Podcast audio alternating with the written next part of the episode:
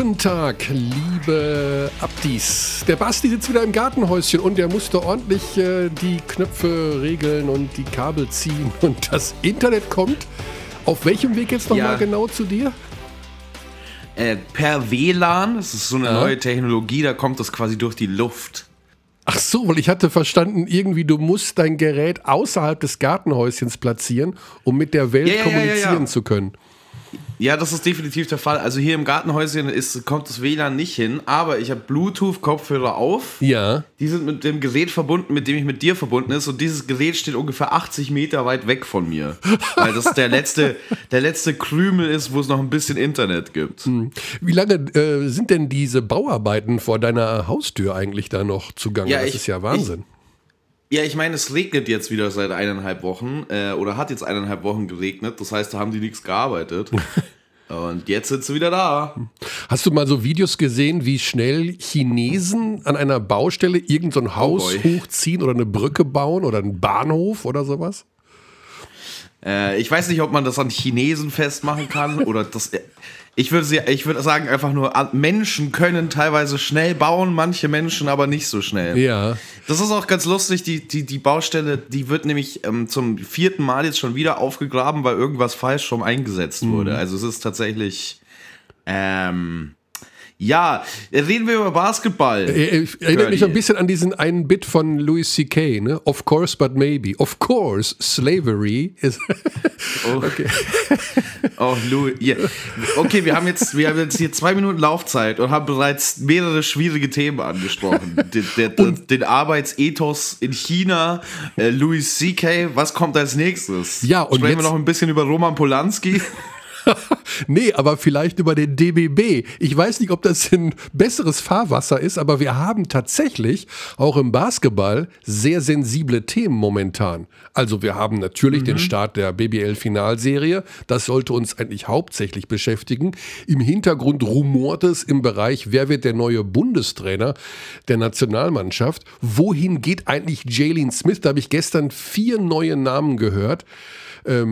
Dazu aber auch viel Positives. Basti, wir werden heute der Basketballgemeinde ein neues Haushaltsgerät vorstellen können. Endlich. Und es ist nicht nur für die Küche. Stell dir das mal vor. Es ist für die ganze Wohnung. Du musst dir. Weißt du, wie ich mir das Bild vorstelle? Ich stelle mir das so vor wie die Anfangsszene aus König der Löwen, wo Simba in die Luft gehalten wird von Rafiki. So stehst du jetzt auf dem Felsen auf Kings Rock und hältst ein neues Haushaltsgerät in die Luft später Und du bist, Sendung. du bist gar nicht so weit weg. Du hast den Namen fast genannt, aber wir wollen die Spannung natürlich noch halten. Ja, also, womit fangen wir eigentlich an? Sollen wir mit den Hintergrundgeräuschen beim DBB anfangen, mit den, mit den Namen, die wir gehört haben, wohin Jalen Smith gehen könnte? Oder fangen wir mit Luca an? Das hat natürlich auch jeder gesehen und das ist eine vertragte Oh. Geschichte. Ja, Luka Doncic und die Dallas Mavericks. Überragend spannend natürlich die Serie gegen die Clippers. Zu einer sehr angenehmen deutschen Uhrzeit war Spiel 7 zu sehen.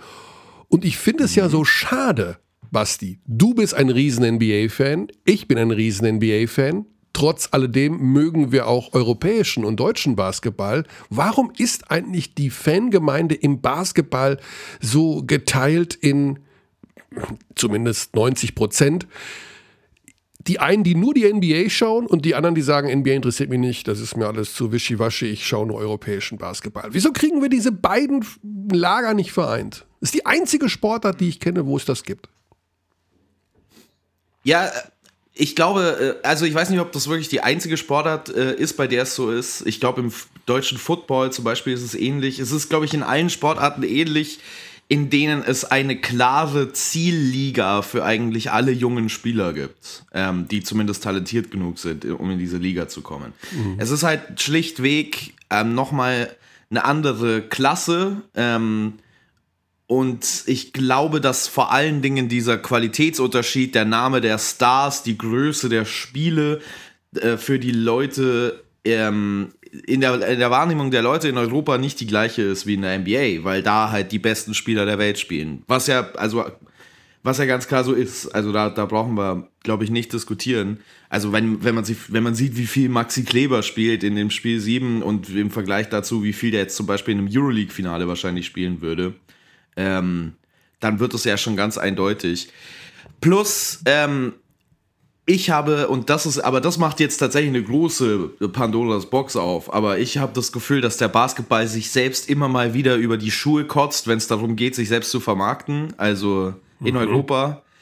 Ich, also die wenigsten Dinge am europäischen Basketball sind tatsächlich cool, irgendwie. Äh, also Beispiel für mich zum Beispiel diese neue Euroleague-Hymne, die vor der Saison eingeführt wurde. Es ist nur eine Kleinigkeit. Das I feel devotion. Vom, ja, das interessiert vermeintlich keinen.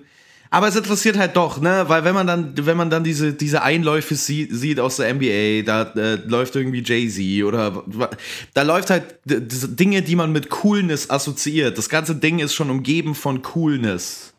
Und in Europa kommt halt Devotion, Devotion. Ich verstehe ich versteh den Versuch, das ist den Versuch, so eine Art Champions League-Hymne für den Basketball einzuführen. Aber die Champions League-Hymne ist halt, das ist halt ein einmaliges Ding. Das kannst du halt nicht einfach so nachmachen. Hast du, ähm, also ich vermute mal, Basti, du sagst das nicht ohne Grund. Du hast deine Gitarre mit im Gartenhäuschen und willst uns, willst uns nachher deine neue Komposition der Euroleague-Hymne vorspielen?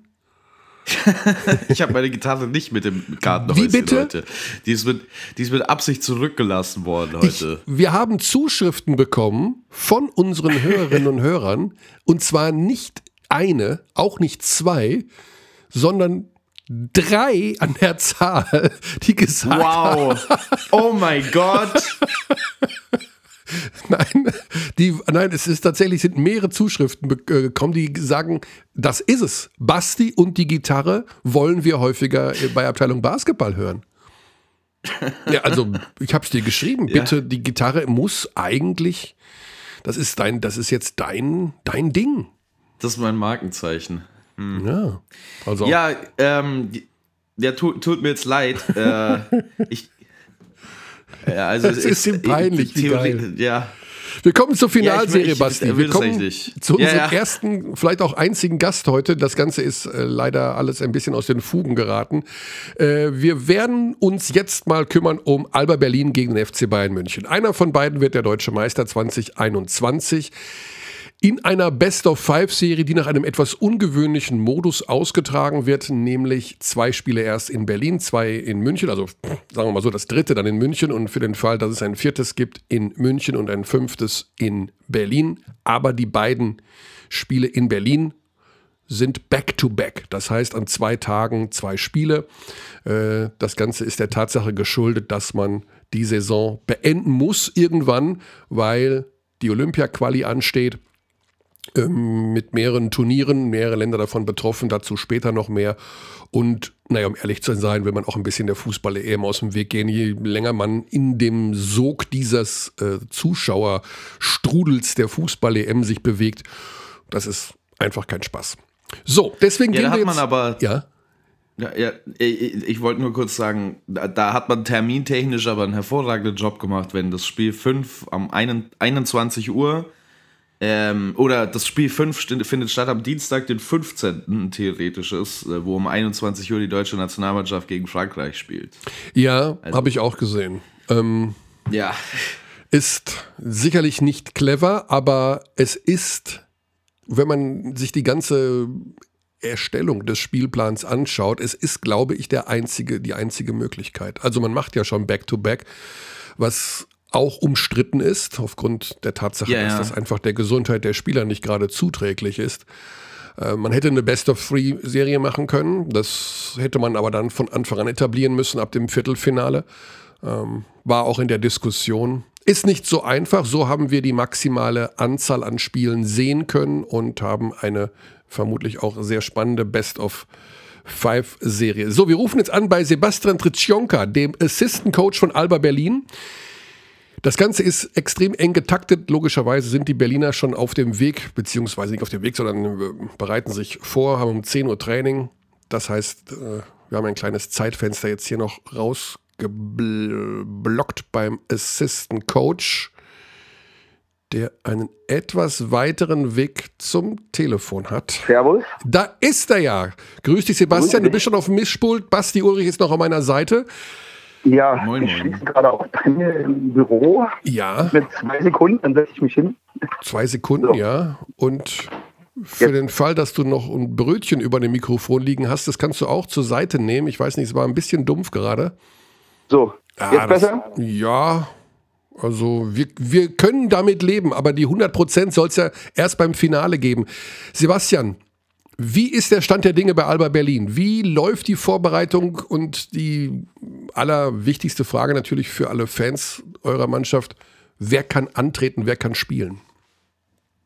Die Vorbereitung läuft in dem Sinne erstmal gut. Also wir haben jetzt gestern äh, ein Training ähm, gehabt. Sonntag war ja noch Reisetag aus Ulm, hatten wir frei. Ähm, wie gesagt, gestern eine Trainingseinheit, heute werden wir jetzt gleich noch eine haben und dann sind wir hoffentlich bereit. Ähm, was die Verletzten angeht, wird, wird eine enge Kiste, also das müssen wir dann am Spieltag gucken. Ähm, mhm. JT und Luke tra trainieren jetzt wieder. Ähm, Ob es dann reicht, äh, in den Kader zu kommen und dann wirklich spielfähig zu sein, diese zwei Einheiten, die wir jetzt haben, wird sich dann am Spieltag entscheiden. Aber wir sind ja guter Hoffnung. Ja. Das Ganze wird vor Zuschauern ausgetragen. Ich finde das äh, faszinierend, die Anzahl der Zuschauer im ersten Spiel 1450. also hast ja, du eine Idee, wie man auf diese Zahl kommt? Also, dass man nicht sagt 1500 oder 1000? Na, wir, wir haben ja da äh, viele schlaue Leute in der Regierung und in Ämtern und so, die, die äh, da sich sehr gut auskennen mit diesem Thema und die werden genau berechnet haben, warum das 1450 sind und nicht 1500. Mhm. Und da vertrauen wir denen mal.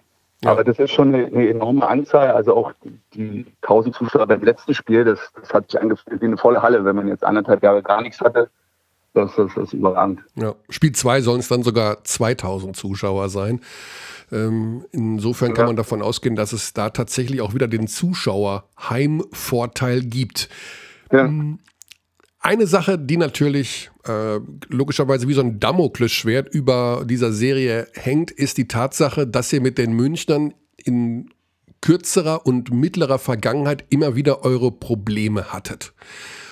Und ihr eine Mannschaft seid, die, und das diskutieren wir ja auch immer wieder, zuallererst auf sich selbst schaut. Also weniger auf den Gegner. Schaut man in der Vorbereitung auf diese Finalserie dann doch vielleicht mal ein bisschen mehr auf das, was der Gegner macht? Ja, wir haben jetzt, glaube ich, fünfmal inzwischen gegen, gegen Bayern gespielt. Also zweimal in der Euroleague, zweimal in der BBL und im Pokal. Ich glaube, da gibt es nicht mehr große Geheimnisse. Natürlich helfen jetzt diese zwei Tage, ähm, nochmal da ein bisschen detailreicher ähm, den Gegner vorzubereiten. Also wirklich zu gucken, wo hatten wir die größten Probleme mit, womit hatten wir die größten Erfolge, was, was kann uns helfen, so offensiv als defensiv ähm, da, da gut auszusehen. Das, diese Chance hatten wir in der Saison eher wenig, weil, weil die Spiele halt immer so eng getaktet waren dass wir selten zwei Einheiten von, von einem Spiel halten, um den Gegner vorzubereiten. Ähm, die Zeit haben wir diesmal und da werden wir uns bestimmt den einen oder anderen ähm, Schachzug überlegen, der jetzt nicht, nicht groß was verändern wird, ähm, aber ähm, Kleinigkeiten halt. Mhm.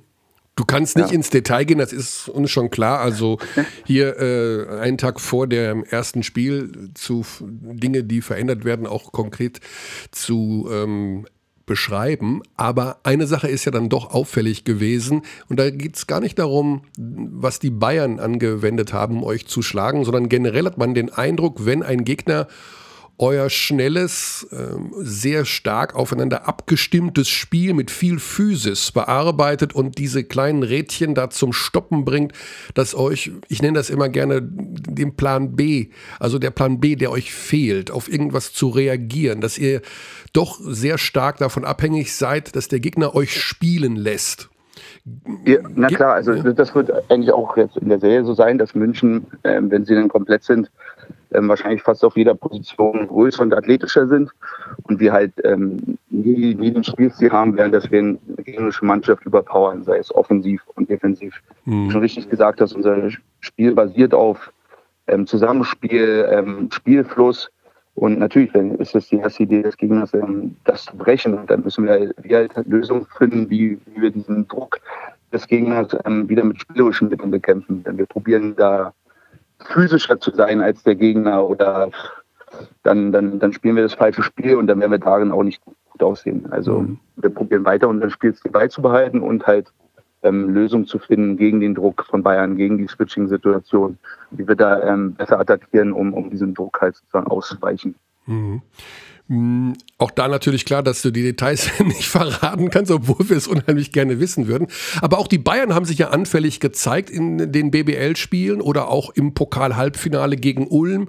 Äh, diese Personalie Wade Baldwin, der ja so ein Grenzgänger ist zwischen Genie und Wahnsinn, ähm, kann man zu dem irgendwas sagen, wie der aus eurer Sicht, äh, was der für eine Rolle spielt, weil der unter Druck ja scheinbar auch schwierige Entscheidungen trifft? Also ist das, ich formuliere genau, es mal so, gibt es Leute bei den Bayern, die ihr euch explizit vorknöpfen wollt? Wie gesagt, also der, der Kader ist ja äh, schon ein überragender Kader, der wäre fast ins äh, Feinde vor der Euroleague gekommen. Mhm. Hat nur ein Sieg gefehlt. Ähm, und, und Lucic wurde ins ähm, in Starting Five der Euroleague gewählt.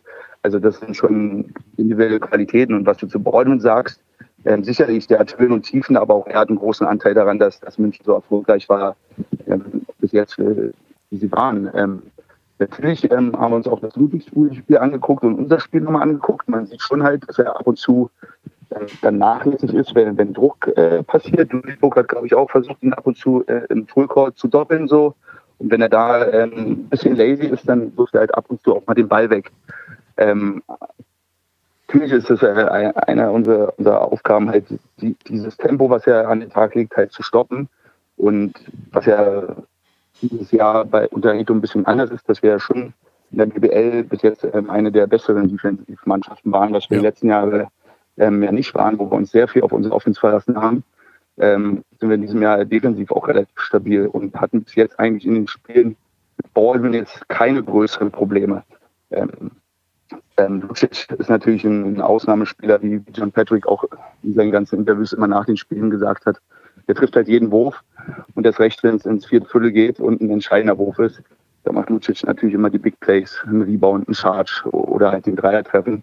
Das kann man halt nur bedingt äh, bis zu einem gewissen Grad verteidigen. Ähm, man muss ihn halt arbeiten lassen, dass er die, die vielen Minuten, die er spielt, in der Ludwigsburg-Serie immer weit über 30 Minuten gespielt, ähm, dass, dass, er halt arbeiten muss für seine Punkte. Das gilt mhm. für, für das ganze Team. Ja, also die Personalsituation werden wir sicherlich auch erst zum Tip-Off bei beiden Mannschaften sehen. Also wir genau, ja. wissen sowohl von den Bayern als auch von euch, dass es auf beiden Seiten angeschlagene Spieler gibt und mit einer sehr hohen Wahrscheinlichkeit nicht alle äh, fit sein werden. Was glaubst du, wie sehr diese Back-to-Back-Geschichte dann eine Rolle spielen wird? Also wie gleicht sich das aus? Ist für beide Mannschaften ein Nachteil, dass man in zwei Tagen zwei Spiele hat? Oder glaubst du, dass eine von beiden oder wo, vor allen Dingen, wie, wie ist es für euch? Kommt ihr damit klar? Also erstmal glaube ich, dass es beiden Teams gleich geht. Beide Teams haben Verletzte. Und ich glaube, dass es in keinem von beiden Teams einen Spieler gibt, der jetzt sagt, ich bin gerade bei 100 Prozent, ich fühle mich super frisch ähm, und habe äh, super Beine. Das wird es in keinem Team geben.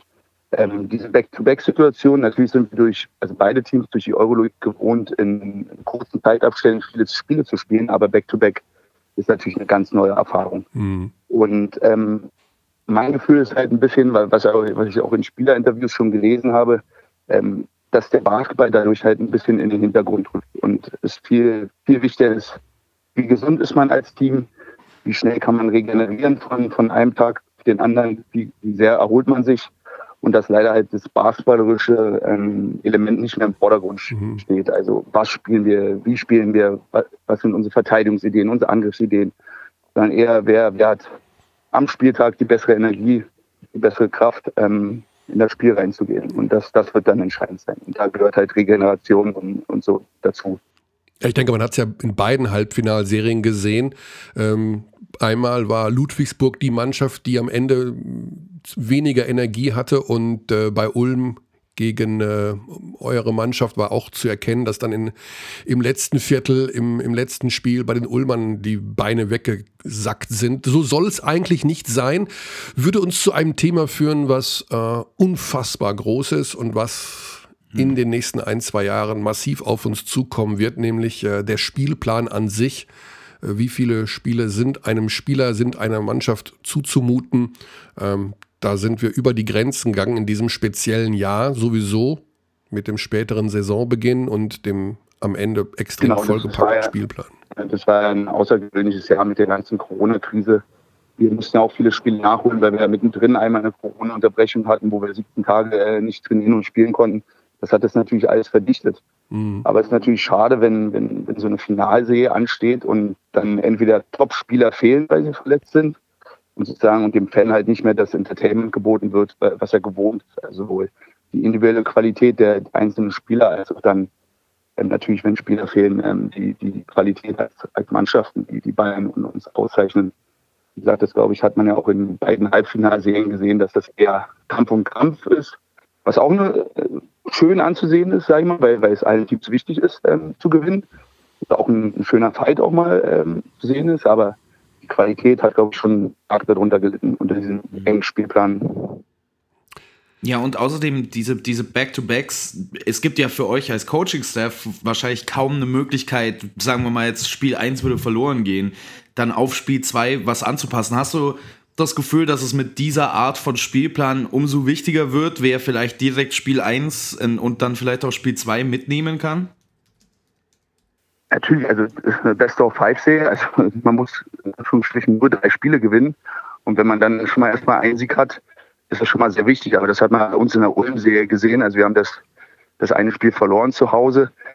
Ich glaube, dieses Heimvorteil auswärts, das spielt gar keine Rolle. Das ist halt, mit welchem Gefühl du ins nächste Spiel gehst.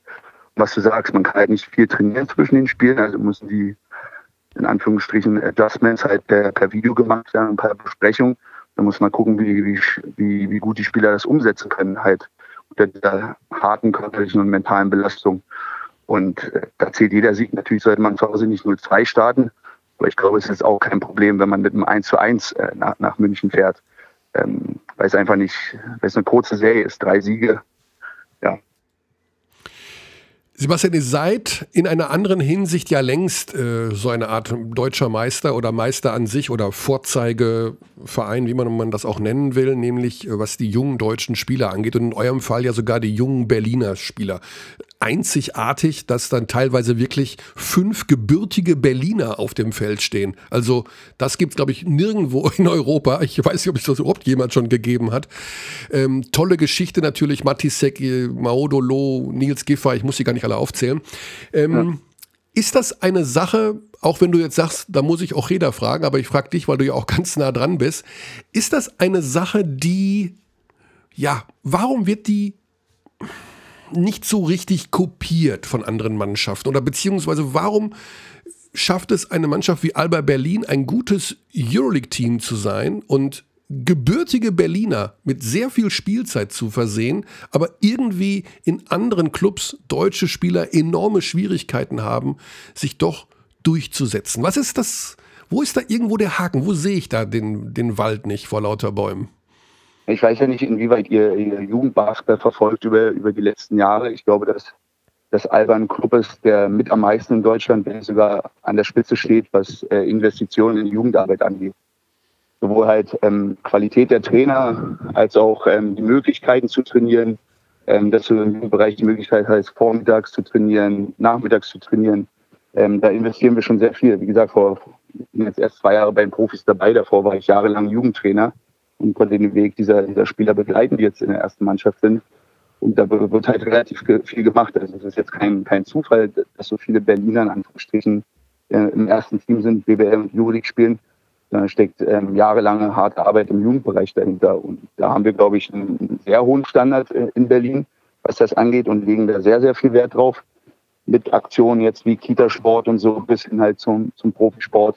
Und dann ist das eine logische Konsequenz, wenn man da halt viel investiert in diesen Jugendbereich.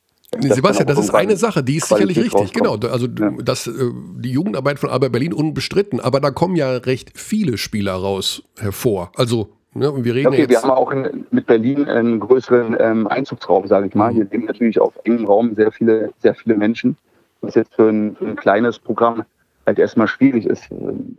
Aber diese vielen guten jungen Spieler könnten ja von Berlin auch weggehen und ich sag mal in anderen Clubs spielen. Generell habe ich das sehe ich das Problem, dass die Coaches zu wenig deutschen Spielern vertrauen. Dazu hatte ich früher auch eine andere Meinung, ähm, aber inzwischen ist ja so, also der Spieler braucht auch eine Qualität.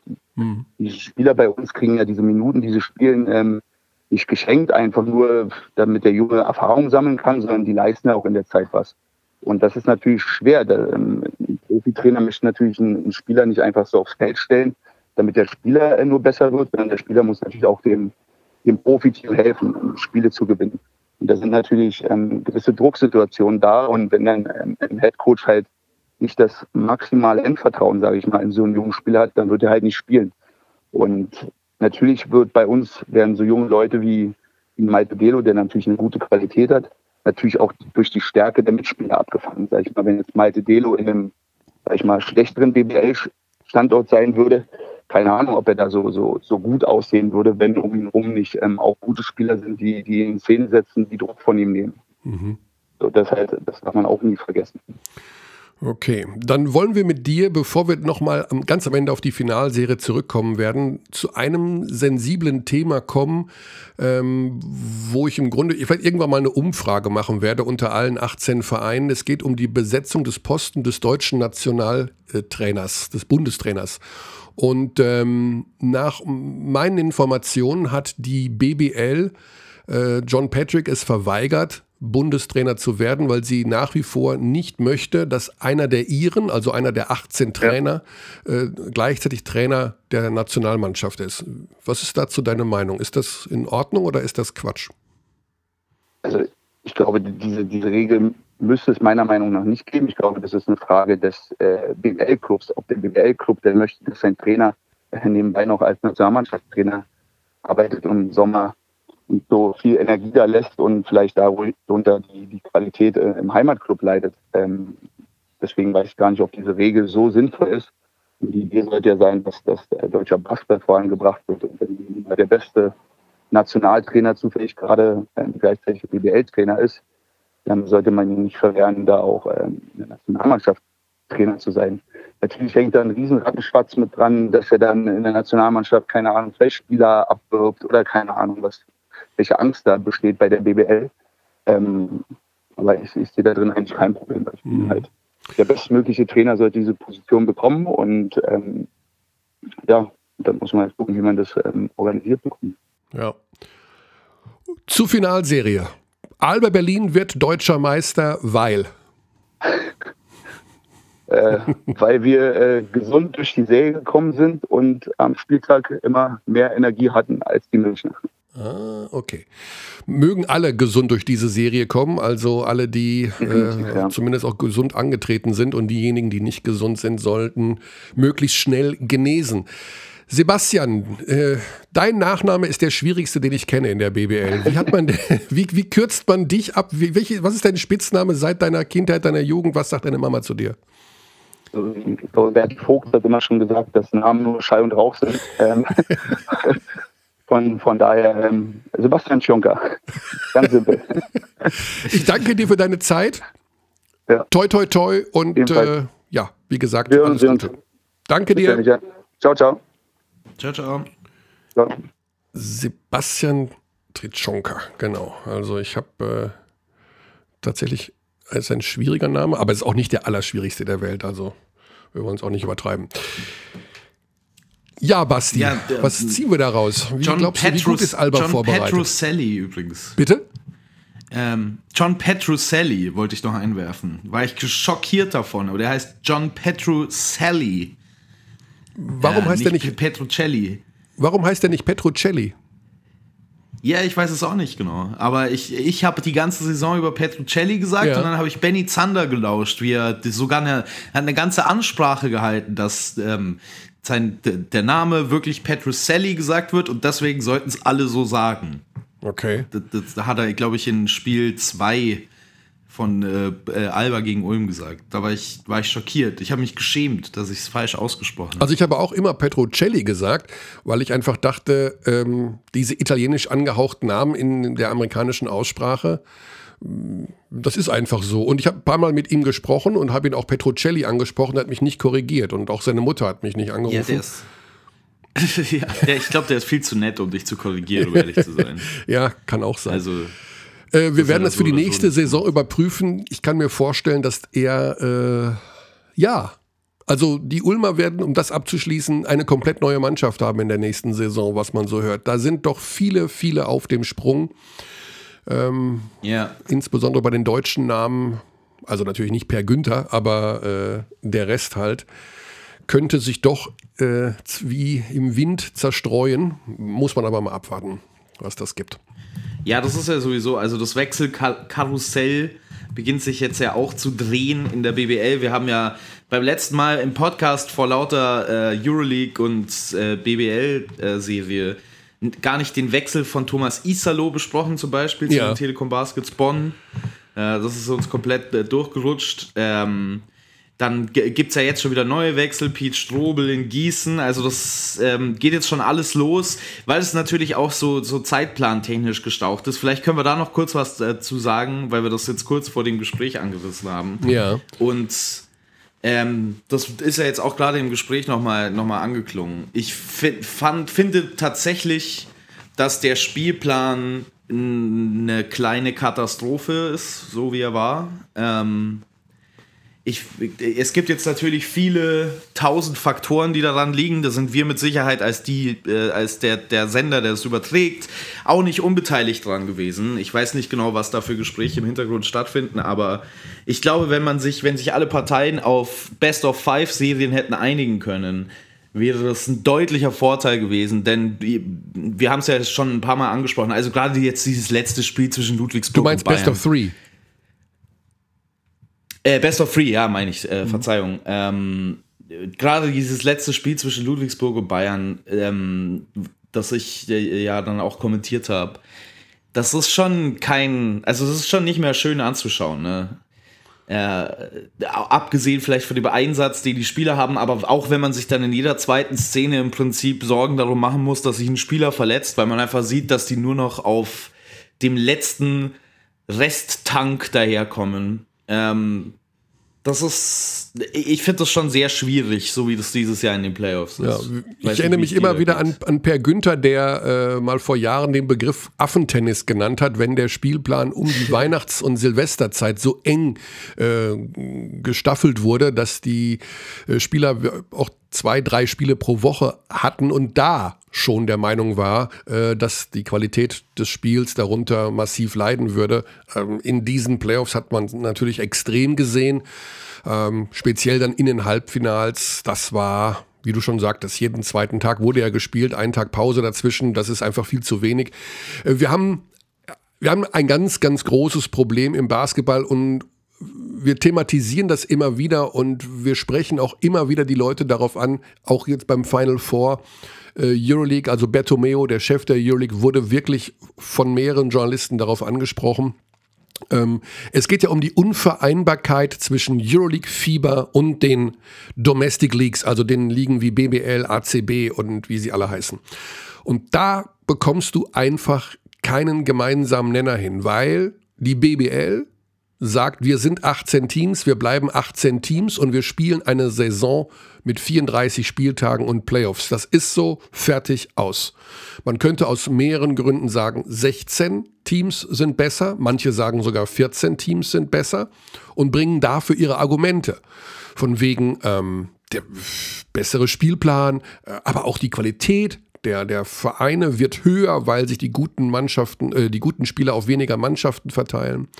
Aber die BBL besteht aus 18 Teams und die werden einen Teufel tun und sozusagen sich selber da kannibalisieren. Ähm, hm. FIBA will ihre Länderspiele haben, plus die Turniere im Sommer wie Europa- und Weltmeisterschaften, Olympische Spiele. Und die Euroleague ist natürlich auch gnadenlos auf Expansionskurs und sagt, Fieber, ihr seid selbst schuld, ihr wolltet vor 20 Jahren keinen vernünftigen Mannschaftswettbewerb, wir haben einen gemacht und jetzt sollen wir die Bösen sein. Also das ist einfach eine Unvereinbarkeit zwischen diesen drei äh, Verbänden, sind es ja gar nicht mal alle, sondern diesen drei Institutionen, dass du äh, am Ende des Tages sagen musst, es wird, es wird nicht funktionieren. Es ist einfach die, die Karre ist im Dreck und da bleibt sie. Ja, aber ist er, also, aber ist diese, diese Dynamik zwischen der ich meine, ja klar, wir haben jetzt ein, ein, Nationalmannschaftsfenster, das ansteht, aber ich frage mich halt, hätte man nicht ähm, aus Sicht der BBL tatsächlich sagen können, in diesem besonderen Jahr, nachdem wir letzte Saison in der Bubble ähm, äh, Einser Eliminationsspiele gemacht haben, machen wir halt diese Saison Best of Three Serien. Ja, also das Einfach wäre um eine Möglichkeit gewesen. Ja. ja. ja. Also die Spanier haben es ja auch gemacht, äh, andere genau. Länder haben es auch gemacht. Ähm, ich glaube nicht, dass es das Grundproblem, also es hätte geholfen jetzt in der, in der Endphase und ich glaube, es wäre ja auch gar kein anderer Weg dran vorbeigegangen, wenn die Bayern ins Final vorgekommen wären.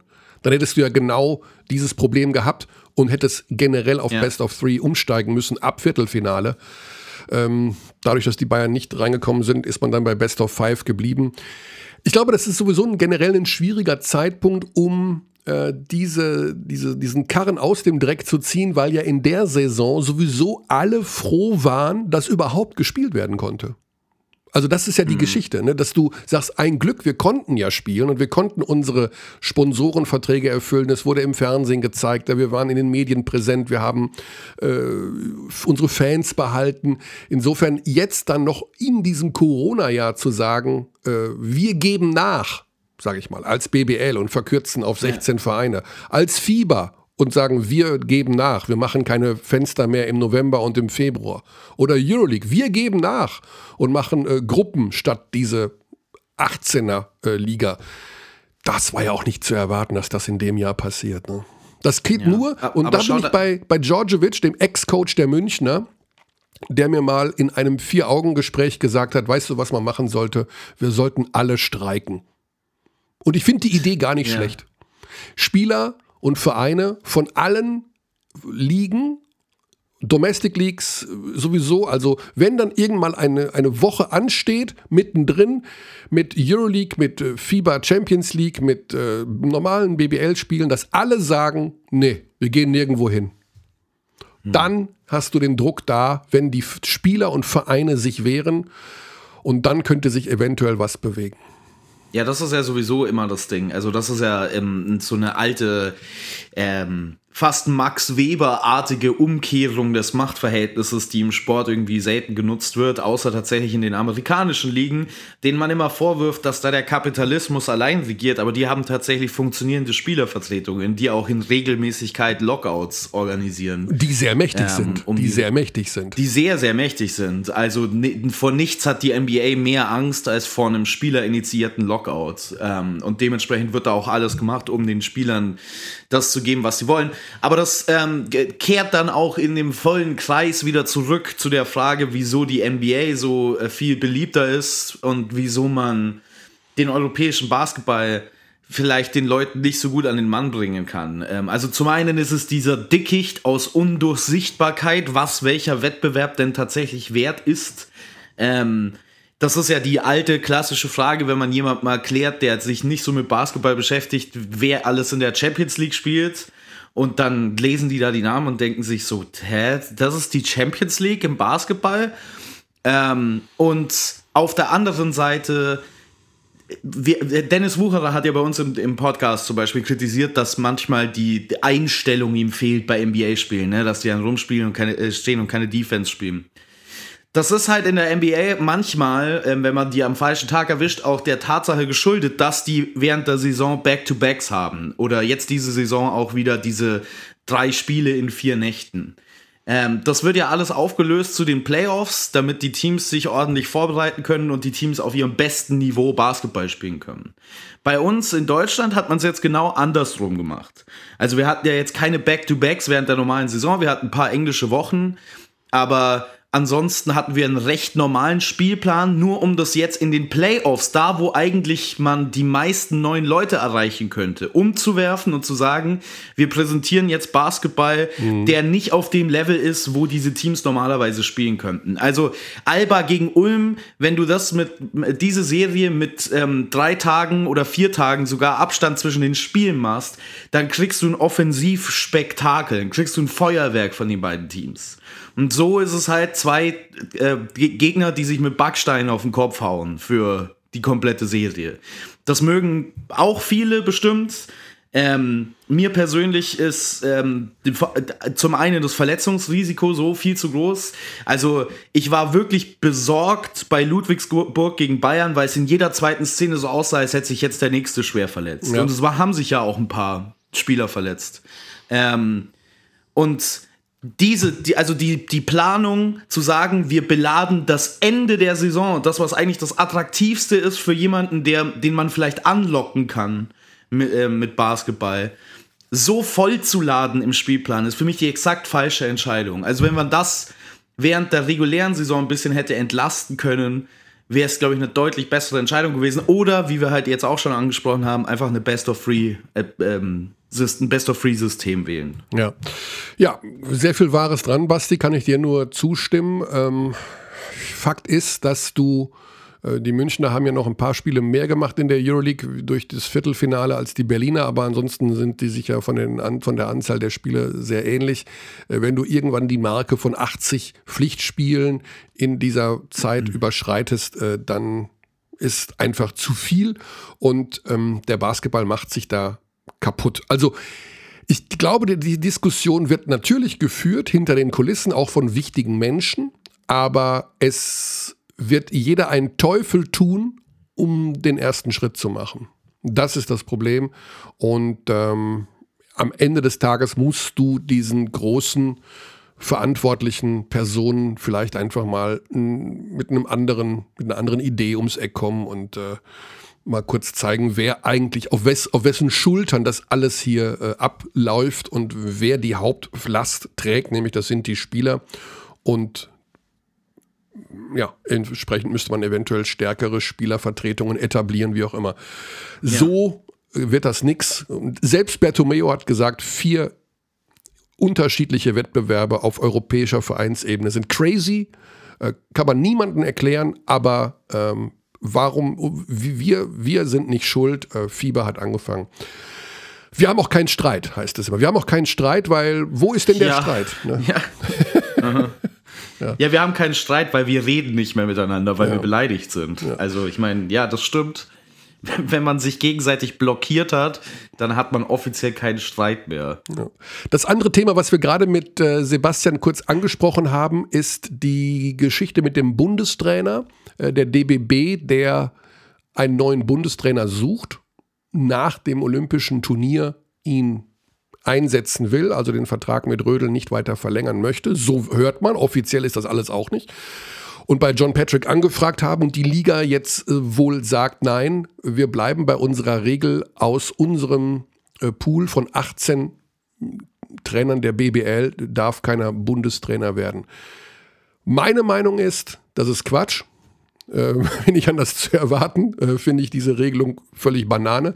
Äh, ich finde, der beste, geeignetste Trainer soll Bundestrainer werden. Ähm, ob der nun nebenher noch einen anderen Verein in der Liga trainiert, halte ich für unwichtig und die, das Bedenken, was vermute ich mal, die anderen Teams haben, ist, dass äh, dadurch, in dem Fall jetzt Ludwigsburg, sage ich mal, wenn wir schon direkt über John Patrick reden, eine Art Wettbewerbsvorteil hat, weil die Nationalspieler dann natürlich gerne unter John Patrick spielen. Ich halte dieses Argument für falsch, weil nur durch die Tatsache, dass du ähm, den Bundestrainer auch als deinen eigenen Trainer hast, hast du nicht plötzlich ein Budget, was so ausgelegt ist, um automatisch alle Nationalspieler zu versorgen. Und ich glaube auch gar nicht, dass das die Philosophie des Trainers sein muss oder des Spielers, um sich für die Nationalmannschaft zu empfehlen, dass er gleichzeitig dein Vereinscoach ist. Was meinst du? Ja, ich. Wäre das so eine schlechte Sache überhaupt? Wenn der Nationaltrainer jetzt in der Theorie die deutschen Nationalspieler zu sich in die Mannschaft anziehen würde. Eigentlich schon, ne? Weil tatsächlich so, über, über wen reden wir denn gerade so da? Ja, genau. Also wäre das so schlimm, würde das wirklich die Liga umkippen äh, oder haben wir in eigentlich fast allen Kategorien, außer sie sind spezifisch deutsch gestaltet, sowieso Legionäre, die alle persönlichen Awards abräumen? Also welcher deutsche Spieler aus der BBL ist denn überhaupt unter den Top 20 Spielern in der Liga? Da gibt es ein paar, aber es ist jetzt nicht so, als ob du als ob wenn du alle deutschen Spieler zusammenziehen würdest, dann das absolute Überteam der Liga haben würdest. Also da, da guckt sich dann, äh, also da guckt man dann schon immer noch nach äh, zu Alba Berlin, da guckt man schon immer noch zu Bayern München und sagt, ja, Wade Baldwin, Jean-Marc Schischko, äh, Luke Sigma, Fontecchio, Lucic, ne, also Plus wäre das wirklich so schlimm, wenn man tatsächlich Spieler für die deutsche Nationalmannschaft begeistern könnte, indem man einen Coach hat, den sie auch aus ihrer eigenen Vereinsmannschaft kennen. Mhm. Denn das ist ja das nächste Thema. Diese Welle an Absagen, die jetzt schon wieder reinkommt für, für, die, für den DBB, die natürlich auch damit zusammenhängt, dass das irgendwie alles so entkoppelt ist voneinander. Ähm, dass also zumindest ist es mein Eindruck von außen, dass wir da wirklich in einer schwierigen Lage sind aktuell, was auch den Nationalmannschaftsbasketball angeht, egal ob es um die Fans und Zuschauer geht oder um die Spieler selbst, dass das nicht mehr so den wirklich allerhöchsten Stellenwert einnimmt. Was man verstehen kann bei den NBA-Spielern, die irgendwie um ihren nächsten Vertrag spielen, ähm, oder die, die sich, die halt im Sommer einfach in, in Amerika sein müssen, um sich ihrem nächsten Vertrag äh, vorzustellen. Dementsprechend wäre es tatsächlich das absolute Katastrophenszenario, wenn sich in der BBL ein Kern bilden würde, der sowieso schon zusammenspielt. Also, ich weiß, dass das dann äh, vielleicht als Wettbewerbsverzerrung ausgelegt werden könnte. Aber wäre das für den deutschen Basketball wirklich so schlimm? Also, äh, angesichts der Alternativen? Ich weiß es nicht. Zeit für unseren ersten Überraschungsanruf zu diesem Thema. Denn wir haben natürlich in unserem Stamm von Kommentatoren, ähm, keine Sorge, wir rufen nachher noch bei einer Moderatorin an. Ich habe noch einen Überraschungsanruf äh, in der Richtung geplant. Aber wir haben natürlich mit ah. Alex Frisch, unserem Richter in Berlin, jemanden, der zum einen etwas zur Finalserie sagen kann, weil er Spiel 2 zwischen Alba und Bayern kommentieren wird und wenn ich den Dienstplan richtig lese, wird er auch beim Supercup vor Ort sein, also dem Vorbereitungsturnier der deutschen Nationalmannschaft in Hamburg. Und deswegen ist es Zeit für unseren berühmten Überraschungsanruf. Das Problem ist, der Kerl ist halt wahnsinnig busy. Der ist ja Richter. Also der, der hat einen echten Job. Der so hat einen richtigen, Job. Ja. Ne? Und Hallo? Zack. Es ist soweit. Früher als erwartet. Ich hätte erst ein bisschen später gewartet. Was bist du denn für ein cleveres Bürschchen? Du hättest gedacht, wir rufen heute an? Na, Benny oder mich wahrscheinlich als Kommentator. Benny macht Spiel 1, ich Spiel 2. Ja, ist das Und Benny hattet ihr, glaube ich, letzte Woche oder vorletzte Woche. da kann man mal merken, ja, dass siehst du, die, die, die, Ja, das, das, das, die, die, der ähm, schneidende Verstand eines und das logische Schlussfolgern eines Richters. Stark, ich muss glaube, ich sagen, nur, Alex. Nur, nur die Erfahrung eines, eines treuen Zuhörers eures Podcasts.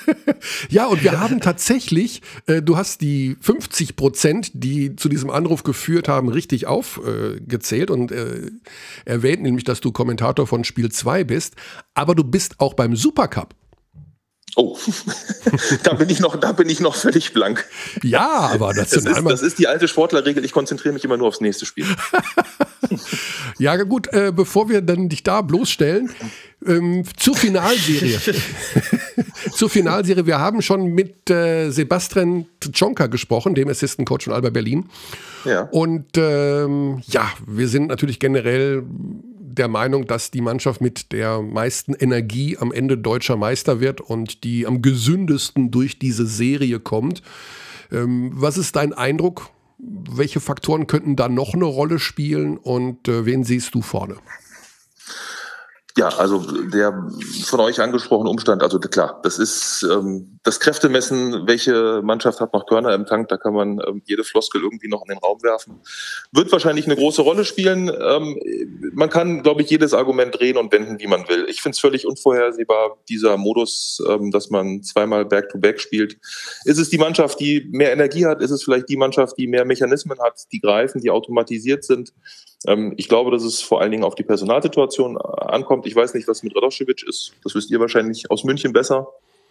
Äh, nee, nee, tatsächlich werden die Münchner sich auch erst am Tag des Spiels äußern, wer dann wann fit wird. Also beide Teams lassen sich da gar nicht in die Karten schauen. Hm, also wenn Sigma spielt, wenn Thiemann vielleicht irgendwie in der Serie zurückkommt, dann würde ich ähm, sagen, dass Berlin vielleicht leichte Vorteile hat. Äh, ohne die beiden sehe ich es schwer. Ah, okay. Der berühmte Plan B, wenn die Münchner wieder diesen Zerstörermodus aktivieren und mit ihrer brutalen Defensive das Berliner Spiel salopp gesagt, kaputt machen. Äh, glaubst du, dass Berlin da ein bisschen mehr mittlerweile darauf vorbereitet ist und vielleicht doch Alternativen anbietet? Ähm, also, dass sie sich darauf vorbereiten, das ähm, ist klar. Das, davon gehen wir aus. Ähm, es gab Spiele, in, der, in denen Berlin ja auch in dieser Saison ähm, die Münchner geknackt hat. Ähm, das waren die Partien in der regulären Saison der BBL, ne, wenn ich mich richtig erinnere. Also mhm. das sah ja teilweise schon gut aus. Die Switch-Defense ähm, Berlin hat in diesen Spielen Ansätze gezeigt, wie man eine Switch-Verteidigung gut attackieren kann. Ähm, die Münchner spielen sie ja auch nicht komplett. Ne? Ich glaube, dass dort eben der Faktor Radoschewitsch ziemlich wichtig ist, weil das ist eben so ein Verteidiger, der für eine Switch-Verteidigung unheimlich gut passt. Wenn der fehlt, dann wird es auch schwerer. Ähm, und ist es eben auch wieder Personalsituationen gegen Switch-Verteidigung, brauchst du intelligente Spieler, gute Passgeber. Und das wäre eben wieder Sigma. Ne? Ja, Außerdem ist ein Faktor eben ein Faktor, der für Berlin spricht und der sie, glaube ich, auch stärker macht und auch eine andere Situation ist ähm, im Vergleich zum Pokalfinale ist Maodolo wenn der auf dem Level spielt, auf dem er im Moment spielt, ähm, kann er ein entscheidender Faktor werden, weil er dann der Spieler ist, der eben auch Mismatches, die sich durch Switches ergeben, sehr gut attackieren kann. Und mit äh, der Energie, mit der Schnelligkeit, die er jetzt gehabt hat, könnte er natürlich da wirklich ein Faktor werden. Mhm. Ja, ganz klar. Ja, also, das eh also du sprichst ja eh schon an Energie, Schnelligkeit. Ich habe immer das Gefühl, dass, dass Alba am besten aussieht gegen die Bayern, wenn sie hohes Tempo spielen können. Die Bayern mögen das ja eigentlich nicht so sehr, mit viel Tempo zu spielen. Aber das ist ja gerade angesichts dieser Back-to-Backs extrem schwierig. Ne? Also das wird ja wahrscheinlich wieder so ein, ähm, so ein echter Fight ähm, äh, gegen die Münchner. Glaubst du, dass es für Alba irgendwie möglich ist, über möglicherweise sogar eine längere, länger dauernde Serie das, das Tempo und die Aktivität abseits des Balles gerade auch aufrechtzuerhalten? Glaube ich schon. Also auch da Faktor Zuschauer. Ähm, ich kann mir schon vorstellen, dass ähm, so tief in der Saison, und ich meine, wir können es uns ja auch nur vorstellen, wir können es nicht nachfühlen, äh, wie anstrengend die Saison für die Spieler gewesen sein muss, mental, physisch, psychisch dass es Phasen geben wird, in denen die Zuschauer die Spieler tragen. Ne? Und ähm, das, glaube ich, kann ein Faktor werden. Alba muss nicht 40 Minuten schnell spielen, sie müssen eben in diesen Phasen, in denen es dann wirklich mal läuft, in denen zwei, drei Dringer fallen, da müssen sie versuchen, das Tempo hochzuhalten. Vielleicht reicht das am Ende. Ne? 1450 Zuschauer, Alex. Du bist äh, intelligent, du liest viel Zeitung. Wie kommt man denn auf diese Zahl in Berlin? Also warum ist das äh, ausgewürfelt worden? Irgendeine Zahl zwischen 1400 und 1500? Habe ich nicht verfolgt. Ist wahrscheinlich der ist wahrscheinlich ein Prozentsatz oder nicht? Ah. Wenn die eine Prozent, also ich habe keine Ahnung, ich, hm. ich weiß es nicht. Habe ich okay. nicht mitverfolgt. Ja. Also ich fand die Stimmung gut. Am Schirm hat Spaß gemacht, ähm, dann äh, die Geräuschkulisse und die Atmosphäre zu verfolgen. Nur klatschen, ähm, nicht schreien. Ist wieder. Ich weiß nicht, ob die Ansage jetzt immer noch gilt. Ich glaube, das war in Berlin, das, das habe ich gesehen. Ich hatte mir so einen, so, einen, so einen Kurzfilm angeschaut und da hat ähm, Herr Keinzinger doch gesagt, dass das Schreien nicht ausdrücklich verboten ist. also man nur, also man darf nur schreien, wenn der Ball im Korb ist. Vielleicht einigen wir uns darauf. Und man nicht bei Rebounds. Ja, man darf nur schreien, man darf nur schreien, wenn man wirklich überrascht ist von was. Also es muss ein klarer Überraschungsmoment da sein. Ah, ist herrlich. Ja, Supercup. Also wir wollen gar nicht ins Detail gehen, keine Sorge, äh, Alex. Also nicht die Analyse, aber wir sind ja doch ein bisschen überrascht, dass in dieser nicht ganz unwichtigen Phase für die deutsche Nationalmannschaft der DBB klammheimlich auf Trainersuche ist in, hinter den Kulissen. Mhm. Ähm, ja, und was wie zu hören ist, man will John Patrick, aber die Liga will an, ihrer, an ihren Regeln festhalten, so wie es in den letzten Jahren war, dass keiner aus ihren Reihen Nationaltrainer werden soll. Was ist dein Ist das Meinung? so, ja? Ja, also das ist so meinen Recherchen durchgesickert, dass die mhm. BBL das äh, sozusagen ablehnen wird und John Patrick nicht Coach der Nationalmannschaft wird. Was ist deine mhm. Meinung dazu? Ähm, ich meine, dass, ähm, also erstmal ist es für mich ein bisschen schwierig, das zu beantworten, weil äh, ich bin ehemaliger äh, Mitspieler und Zimmerkollege von Henrik und ich finde es ähm, schwierig, jetzt über seine Nachfolge zu spekulieren, wenn das noch gar nicht feststeht. Also, mhm. Äh, dass das möglich ist, das, das kann ich mir gut vorstellen. Kann mir auch gut vorstellen, dass er befangen. auch mal wieder Lust hat, Ja, also ich kann mir gut vorstellen, dass er selber vielleicht auch äh, dann irgendwann sagt, so ich will auch mal wieder ins tägliche Training, ich will eine andere Situation haben, aber weiß ich nicht, ne? finde mhm. ich deswegen schwierig. Aber ganz allgemein gesprochen auf deine Frage, ähm, ist die Frage, ähm, wie man sich aufstellt. Also ich glaube, es gibt verschiedene Möglichkeiten. Man kann sicherlich ähm, sowas wie mit Henrik machen, dass man einen Trainer hat, der eben auch eine gewisse Gesamtverantwortung trägt, der sich auch die Jugendmannschaften, die anderen Nachwuchsmannschaften anschaut, der für Konzeption äh, zuständig ist. Ähm, dann ist es sicherlich schwierig, ähm, auf Dauer immer einen Spitzentrainer zu haben, weil Spitzentrainer wollen sicherlich ähm, auch die tägliche Arbeit und natürlich, um wirklich dann bei einer WM oder einer EM auch diese Erfahrung und die Routine zu haben, ist, glaube ich, eben auch der, die Teilnahme am Ligabetrieb irgendwie förderlich. Ne? Also ich glaube, das ist wie beim Spieler, ähm, wenn du Entscheidungen treffen musst, Ingame-Coaching und sowas, auf Dauer, glaube ich, tut da die Tätigkeit eines Vereinstrainers gut. Ich glaube aber, dass man eben auch ein Modell fahren könnte, indem man sagt, man hat ähm, vielleicht so eine Art sportlichen Leiter, jemand, der eben die Konzeption, also ich glaube, das ist schon sehr wichtig, dass es jemanden gibt, der ähm, den Basketball denkt, der ähm, eine gewisse Philosophie, ihr redet ja auch häufig von Identität oder DNA, das ist ja auch richtig. Ne? Also, dass es eben eine Philosophie, eine, eine Idee des Basketballs im deutschen Basketball gibt. Und da wäre natürlich jemand im DBB an leitender Stelle genau an der richtigen Position.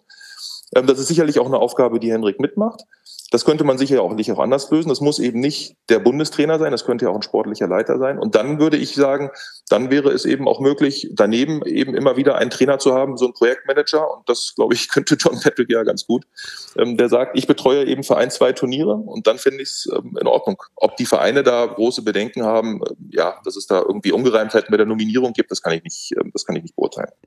Hätte denn aus deiner Sicht ein Vereinstrainer der BBL einen Wettbewerbsvorteil, wenn er auch gleichzeitig Nationaltrainer oder Projekttrainer oder was auch immer wäre? Wie, sollte der oder wie sollte der zustande kommen? Dass man sagt, äh, er ist so eine Art Magnet für deutsche Spieler, die gerne unter ihm spielen, mit der Perspektive Nationalmannschaft zu spielen oder generell bereits Nationalspieler sind? Ja, also jetzt könnte man zynisch sein und sagen, wenn man sich so die letzten Jahre anschaut in der Nationalmannschaft, ob das die deutsche Nationalmannschaft ist oder die andere, also die Spitzenspieler ähm, sind ja eh die meiste Zeit nicht bei bei der Nationalmannschaft. Ne? Also ähm, wir haben das doch mal ausgerechnet. Ich glaube, ich war irgendwann mal in Chemnitz ähm, und äh, da haben bei den Deutschen waren es, glaube ich, zwölf oder dreizehn Spieler gefehlt die man hätte aufstellen können, wenn es nach einer Leistung gegangen wäre. Ich glaube, bei den Franzosen waren es, bei den Franzosen hatte Stefan Koch mal ausgerechnet, waren es, glaube ich, absurde 17, 18 Spieler, die eben in NBA, Euroleague ähm, unterwegs sind und deswegen nicht in der Nationalmannschaft angetreten sind. Ne? Also ich glaube, das Problem sehe ich so dramatisch nicht. Ja. Dann sagen wir lieben Dank. Wer wird deutscher Meister? Im Basketball, ja, du, ähm, es ist, soll ich, ich sag jetzt mal, ich sag, Alba verteidigt den Titel, aber ähm, ich finde es eben völlig unvorhersehbar. Es sind, dieser Modus ist für die Mannschaften so unvorhersehbar, wir können es nicht vorhersehen, keine Ahnung. Mhm. Könnte auch Bayern sein. Ja. Du, Spiel 5, zeitgleich ja. zum Fußball-Länderspiel Deutschland gegen Frankreich. Das ist äh, wäre eine, wär eine interessante Aufgabe für dich dann in, äh, in Spiel 5. Gut. Kann ich, also mit Fußball, ich weiß nicht, wie es euch geht. Ich habe das Champions League-Finale, ja. habe ich, da lief Bayern, Ludwigsburg, ich glaube, Spiel 1. Das habe ich gesehen dann am Ende. Irgendwie musste ich heimlich leise auf dem Laptop gucken, weil meine Familie einen Disney-Film geguckt hat. ähm, und habe dann irgendwie, als das Spiel zu Ende war, ich nochmal auf Spiegel Online gehe, gesehen, dass ähm, ein Champions League-Finale läuft. Auch die Fußball, es geht völlig an mir vorbei. Und ich glaube, dass es vielen Basketballfans auch so geht. Also ich glaube, die Herausforderung ist nicht so groß. Ja, wir haben es äh, im Final Four in der Hotellobby so gelöst. Wir saßen so ein paar Menschen zusammen mit Sicherheitsabstand. Und bei dem einen lief äh, München Lubu und auf dem anderen lief Chelsea gegen äh, Man City. Also es war alles vertreten, so wie es das gehört für eine Sportredaktion. Aber tatsächlich die Fußball-EM, da habe ich auch noch überhaupt keine Vibes zu. Also das ist für mich noch fern. Kann aber auch passieren, dass ich mit Spielbeginn der ersten Partie äh, plötzlich völlig durchdrehe und mir dann alles ja, die, weg anschaue. Die Deutschland fahren auf die Backen mal. Nee, nee, machen, das machen, ja unsere, machen ja unsere Kollegen von Magenta Sport, ne? Sind ja auch ein paar von unseren Basketballern dann mit bei ja, dabei. Ja, da sind ein paar involviert, ja, ja. ja. Ähm, ja, wir werden sehen. Mal gucken, ob wir den Virus noch bekommen. Ansonsten, also jetzt den Fußballvirus, um Himmels Willen. Von dem anderen reden wir nicht mehr. Corona ist vorbei. Na, ich weiß aber nicht, wie es euch geht. Also können wir das offiziell verkünden? Bitte? Ich verkünde das jetzt mal so halboffiziell. Nein, aber ich weiß auch gar nicht, wie es euch geht. Also ähm, ich freue mich dann auch auf den Sommer und ich freue mich dann auch auf eine neue Saison wieder unter anderen Voraussetzungen. Also ich äh, werde mir die Fußball-EM dann als, als Zeit nehmen, um ein bisschen vom Sport auszuspannen. Auch keine schlechte Idee. Also es gibt noch ein Leben außerhalb des Sports, aber äh, wenn man mich jetzt fragen würde, was ich momentan lieber schauen würde, die Fußball-EM oder Olympia, würde ich dann doch Olympia sagen. Aber mal gucken. Kann sein, dass es auch mit dem ersten Spiel anders wird. Alex, lieben Dank, liebe Grüße nach ja. Berlin und äh, danke nochmal für die Einladung in dein neues Haus. Also. dann, dann lass uns was ausmachen. Wann bist du das nächste Mal in Berlin? Ja, wenn du grippekrank im Bett liegst und nicht Spiel kommentieren kannst, vielleicht. Was ich dir nicht wünsche, um Himmels Willen. Ja, ja. Nein, Schmarrn. Äh, ja, keine Ahnung. Äh, ja, vielleicht Euroleague, vielleicht Euroleague Final Four 2022. Das habt ihr ja schon nach Berlin verkündet. Das haben wir nach Berlin verkündet. Äh, die Entscheidung, die Verkündung, so wie ich gehört habe, noch in diesem Monat. Also, noch in diesem Monat. Also dann steht doch schon der Donnerstag vor den Halbfinals. Da ist dann die Crew hier zum, zum Grillen. Wow, das ist eine Ansage. Das ist eine Ansage. 2022 ist es dann soweit. Alex, äh, also. da hast du bereits die erste Entkernung von deiner Hütte durchgeführt bis dahin, aber gut. Alles klar. Gute Zeit, viel Spaß, bleibt gesund Euch und auch. schöne Spiele. Danke. Ciao, Tschüss. Ciao. So, das war der Herr Frisch. Klare Worte, ne? Also, das ist, das ist einer, der wirklich, der ist so ein bisschen anders als wir. Der ist nicht so verpeilt. Ja, intelligenter meinst du? Ja, ja, ja, ja klar. Ja, ja, ja. Also deutlich intelligenter und ebenso ja nicht so ein Spring ins Feld. So ein, weißt du, so, ja, laber hier, laber da. Nee, nee. Also das, ja, ist, das ist ein Mensch. Das ist ein Mensch, der nicht nur behauptet, er hätte mal ein Buch gelesen, sondern er klingt auch so. ja, ist also, wenn man klare Worte hören will, da haben wir aber noch eine Kandidatin, wie ich finde. Sollen wir direkt weitermachen mit unserem nächsten Überraschungsanruf? Ja, klar, haut raus. Du bist ja eh ein Fan davon. Und zwar, sie war noch nie Überraschungsanruf und sie wird, ich glaube, die wird vom Stuhl fallen. Weiß ich nicht. Ich glaube, sie ist treue Hörerin. Wir reden von Steffi Blochwitz. Unsere Steffi, die ja moderiert und äh, ja, auch bei der Finalserie dabei sein wird. Ich glaube, bei Spiel 1 sogar. Oh, dieser Dienstplan ist so klein geschrieben. Dann werden wir mal bei ihr anrufen. Opala, das war jetzt zu früh. Und mal schauen, inwieweit sie vorbereitet ist. Sie moderiert übrigens Ehrlich? auch beim MDR. Also die ist richtig äh, unterwegs. Mhm. Schauen wir mal. Das ist, jetzt, das ist jetzt wirklich ein Überraschungsanruf. Also, damit rechnet sie jetzt nicht. Meine Nummer auf dem Display. Steffi, komm. Sei da. Gibt's doch nicht. Dienstag, 10.30 Uhr. Hallöchen. So, Steffi, es ist soweit. Es ist soweit, ja. meine Premiere. also länger konnten wir nicht warten mit dem Überraschungsanruf. Oh. Es ist dann doch passiert, unmittelbar vor dem Finale. Basti ist auch wieder am Start. Ähm, bist du arg überrascht? Ja, ich bin ein bisschen überrascht. Ja, ich höre euch ja sehr fleißig äh, und freue mich auch immer über die Überraschungsanrufe, aber dass ich jetzt mal dran bin, ja. das freut mich sehr, ja. Ja. Und du bist ja doch im Thema drin, denn du bist, ich kann leider den Dienstplan nicht lesen, weil der Willi schreibt den immer so klein. Äh, Spiel 1 oder 2 als Moderatorin? Ich habe Spiel 1, ich bin morgen am Start. Morgen? Ah, noch ja, besser. Morgen. Das heißt, die ganz frische Ware. Ja. Ähm, wir haben schon gesprochen mit Sebastian Tritschonka, mit äh, Alex Frisch. Wir sind ein bisschen Berlin-lastig, aber ähm, du kannst ja vielleicht aus der Bayern-Sicht mal, wenn du deine Vorbereitung, die ja so wie ich dich kenne, pflichtbewusst schon abgeschlossen hast, die Chancen aus Sicht des FC Bayern äh, beurteilen, was du glaubst, was möglich ist für die Münchner. Ja, die Münchner haben ja vor allem die letzten Duelle gegen die Berliner ja gewonnen und deswegen sind sie, glaube ich, schon ernstzunehmender Gegner, muss man auf jeden Fall sagen. Sie haben ja auch jetzt in der Serie zuletzt dann echt gut gespielt Und bei Berlin ist einfach das Ding, man weiß nicht so genau, kommt Sigma zurück, Thiemann und man hat jetzt in der Serie gegen Ulm gesehen, dass sie einfach, ja, da verwundbar sind. Und ich glaube, dass die Münchner da auf jeden Fall eine gute Chance haben. Mhm. Ja, kommt massiv wohl darauf an, ob alle Mann an Deck sind bei beiden Teams. Aber ja. wir haben es schon mehrfach gesagt, es wird sich erst am Spieltag entscheiden, ob alle irgendwie äh, zurückkommen oder nicht. Ja, du hast äh, sicherlich auch die Playoffs intensiv verfolgt. Wir sind hier mitten in der Diskussion, Spielplan, Vollkatastrophe. Wie geht das überhaupt in Zukunft weiter? Äh, was machen wir denn mit diesen Tausenden und Abertausenden von Spielen? Alle sind verletzt oder angeschlagen. Ähm, war aus deiner Sicht der Basketball in den Playoffs trotzdem gut zu schauen? Ja, ich fand es natürlich äh, für mich ganz cool, dass ich jeden Tag wirklich äh, eine Serie gucken konnte, also wirklich ein Duell verfolgen konnte. Das war für mich der große Vorteil, auch als Zuschauerin.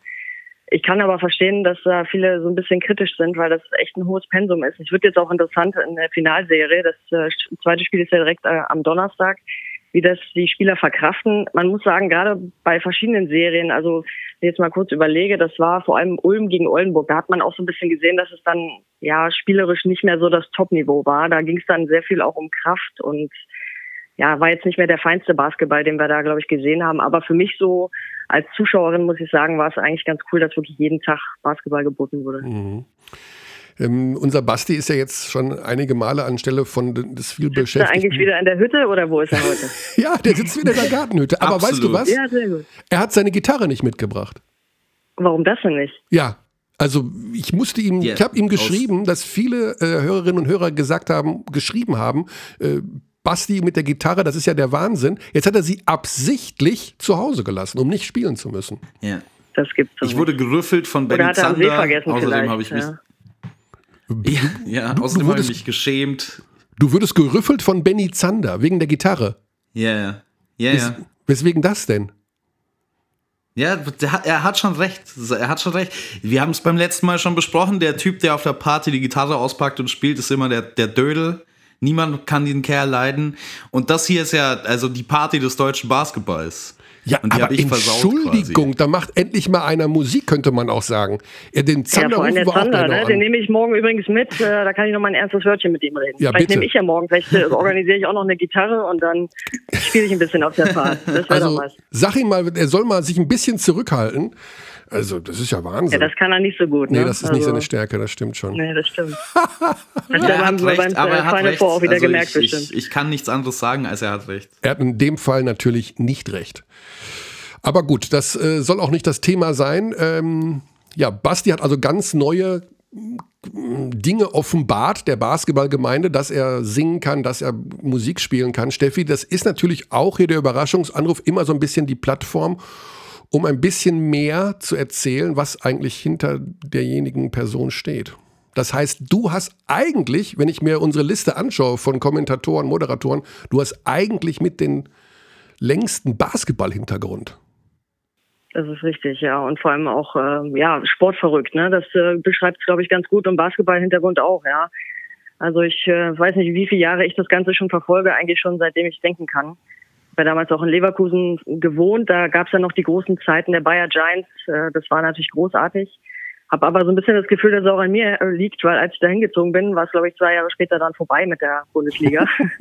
das war ein bisschen schade, aber das waren natürlich wirklich großartige Zeiten die, an die ich mich wirklich immer gerne erinnere. Also ich bin nächste Woche auch wieder in Leverkusen, da fahre ich dann auch mal an der Halle vorbei und da kommen einfach die Erinnerungen wieder hoch, ne, wie man da so als, weiß nicht wie alt ich war, 12-, 13-Jährige da in dieser Halle stand und die großen Abende erlebt habe. Also das ist schon immer großartig, ja. Die wollen nicht aufsteigen, die Leverkusener. Ärgerlich. Ja, ne? das hat mich auch ein bisschen geärgert, ja. Aber vielleicht kläre ich das nächste Woche mal. Vielleicht äh, gibt es da ja demnächst mal wieder Basketball in der ersten Liga. Sonst noch verborgene Talente, die Basketball Deutschland nicht von dir weiß, singen, also moderieren, kein Ding. Also das habe ich schon gesagt. Ja, ich kann ja auch übrigens auch spielen. Das äh, ja. mache ich. Also das war vor Corona mal ganz nett, wenn man ein bisschen früher in der Halle war. Erinnere ich mich auch noch dran. Da war ich mal mit äh, Alex Frisch ein bisschen zu früh in Jena und da haben wir da ein paar Körbe geworfen. Das war war ganz äh, cool, auch Alex da nochmal in Aktion zu sehen. War nicht schlecht. Das mache ich sehr gerne, aber ist natürlich gerade nicht möglich. Mhm. Aber mit Singen und so ist nichts, dass wir mal hier mit, mit Basti zusammen was auflegen können. Nee, also singen, das möchte ich euch ersparen. Das ist wirklich gar nichts. Das mache ich gerne im Auto oder unter der Dusche, aber dann auch wirklich, wenn keiner dabei ist. aber ansonsten mache ich einfach Siehst sehr viel du, da- Sport, da- verfolge da- wirklich jeden Tag Da alles. kreuzen aber sich unsere Talente genau an der falschen Stelle, weil ich war mal mit Alex Vogel in Ludwigsburg Körbe werfen und das war, glaube ich, der peinlichste Moment in meinem Leben. Ja, Alex wirft auch Also- ganz gut noch. Also, Ja, aber ein härteres Handgelenk als meins habt ihr noch nie gesehen. Ich glaube, die mussten in Ludwigsburg danach die Körbe auswechseln, weil ich so, weil ich so hart gegens Brett gehauen habe jedes Mal. ja. Ja, Steffi, alles klar. Äh, du siehst wen vorne, wer wird deutscher Meister? Die Frage müssen wir natürlich stellen. ja, es wird schwierig. Oh. Ah, also ja, weil die Münchner einfach den Pokal gewonnen haben, würde ich mich einfach jetzt so sportlich freuen, wenn dann die Meisterschaft an die Albatrosse geht. Oh, okay. Aber bitte über fünf Spiele, dass wir wirklich auch wieder viel Basketball sehen. Ja, genau. Mit Spiel 5 parallel zu Deutschland, Frankreich, Fußball eben. Haben wir ja schon. Ja, aber dann ist doch klar, was wir machen, oder? Ja, gut. Also, da musst du mich nicht fragen. Das ist äh, klar, dass ich den zweiten Monitor hinstelle. Was habt ihr denn gesagt? Wer wird denn bei euch deutscher Meister? Ähm, ich entscheide das am äh, morgen Abend und zwar zehn Minuten Nach vor. Tip-Off. Nee, nee, wenn ich Okay. weiß, wer spielt. Ich halte Ja. es extrem wichtig, für extrem wichtig zu wissen, wer auf beiden Seiten spielt. Und ähm, es kursieren ein paar Namen. ja auch sehr viele. Ja. Genau, es kursieren ein paar Verletzte. Namen, die eventuell nicht spielen oder doch spielen oder wie auch immer. Das wird alles erst. Und erst wenn ich den Kader sehe, und dann gebe ich aber meine Meinung ab, denn ich glaube, wer Spiel 1 gewinnt, gewinnt deutscher Meister.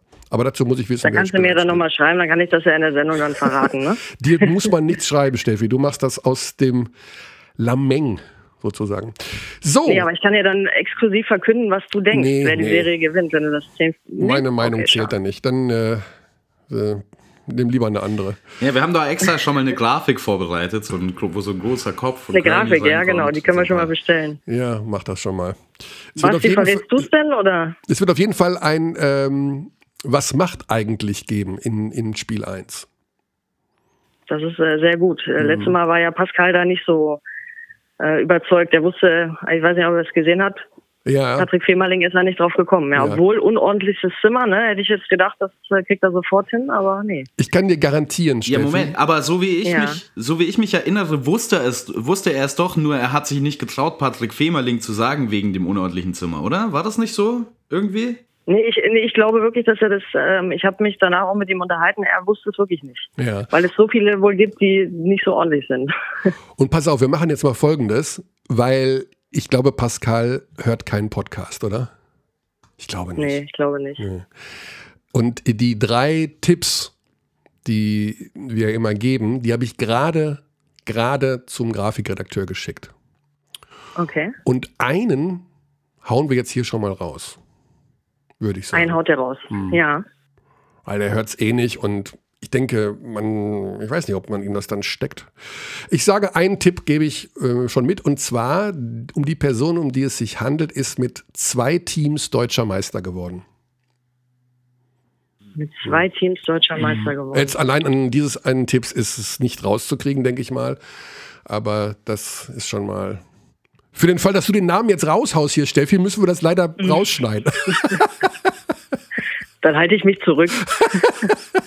Aber dass, dass Alba und Bayern ist, lege die Vermutung ja nahe, dass er mit Alba und Bayern Aber als Spieler, wurde. als Spieler oder auch in anderer Funktion? Das wäre ja die Frage. ja.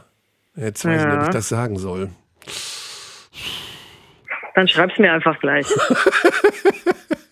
Ja, oder so. Also zu viel Hilfe will ich ja auch nicht geben. Okay, alles klar. Steffi, wir sagen viel Spaß bei Spiel 1. Ja, vielen Dank. Ihr guckt zu, oder? Wir gucken zu, genau. Grüßt, den, äh, Weiß nicht. grüßt das öffentlich-rechtliche Fernsehen von uns. Ja, das mache ich. Ich bin gleich auf Sendung übrigens in 20 Minuten. Ah, das ist professionell. Dann noch an den Das ist Überraschungsanruf gehen. professionell. Ja. Wow, stark. Ja, grüß uns mal beim Aber dann müsst ihr gleich einschalten, Sag, ne? Mach mal einen Shoutout an die Abteilung Basketball. Was müssen wir denn dann einschalten? Was läuft denn dann? MDR um 11, der Sport. MDR um 11, der Sport sind wir am Start. Ja, sehr Alles gut. klar. Dann gebe ich mir heute richtig viel Mühe für euch. Steffi, gute Zeit. Liebe Grüße. Danke euch auch. Bis bald. Ciao. Bis Ciao. bald. Aber wie professionell ist das denn bitte? Die sind 20 Ne? Minuten live auf Sendung beim MDR und geht hier ans Telefon beim Überraschungsanruf. Ja, ich, ich beantworte das Telefon zwei und drei Tage nach und vor dem Spiel, wenn ich ein Spiel mache, nicht mehr. Also, ich kann mir das gar nicht vorstellen. Eieiei, das war Steffi Blochwitz, äh, ja, eine Frau der ersten Stunde in unserem Team bei, bei Magenta Sport, bei Telekom Basketball, wie es früher hieß, und ein, ein echter Schatz, ein Riesentyp. So, ja, dann würde ich sagen, haben wir noch was. Wir haben noch unseren Haushaltstipp, Basti. Und jetzt ist das mm, vielleicht auch was stimmt. für dich dabei.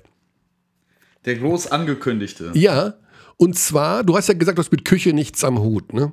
Also Küche ist nicht so dein Ding, nee. kein Problem. Nee. Ist ja nicht jedermanns Sache. Wie steht es denn um das Thema Sauberkeit? Aufräumen, hm. saugen? Machst du das gerne? Putzt du gerne? Ja. Manche putzen gerne, manche äh, entspannen ja. dabei, manche freuen sich, wenn sie sagen, heute ist Putztag, ich kann mal richtig schrubben. Oder bist du eher so nee, ein Ich entspanne mich so, wie, wie sich. Ich entspanne mich tatsächlich durch Entspannung. Das ist meine Entspannung. Also einfach entspannen. Also mit flach liegen. Hast du das gelesen? Dass es äh, auf Chinesisch, äh, das finde ich übrigens sensationell, einen Trend gibt. Ähm, also es gibt einen chinesischen Begriff, der mit flach liegen übersetzt wird. Und das heißt, glaube ich, äh, Tiang Wang oder sowas. Und die kommunistische Partei ähm, hat diesen Aha. Begriff aus dem Internet versucht, sie zu streichen, denn ja, äh, es hat also ein Chinese hat angefangen, irgendwo in einem sozialen Medium in China äh, zu sagen, dass dieses ähm, flach liegen eigentlich das Geilste ist, weil er hat keinen Bock mehr ständig zu arbeiten, er hat keinen Bock mehr ständig nach irgendwelchen Vorschriften zu funktionieren. Ähm, er will einfach nur mal flach liegen.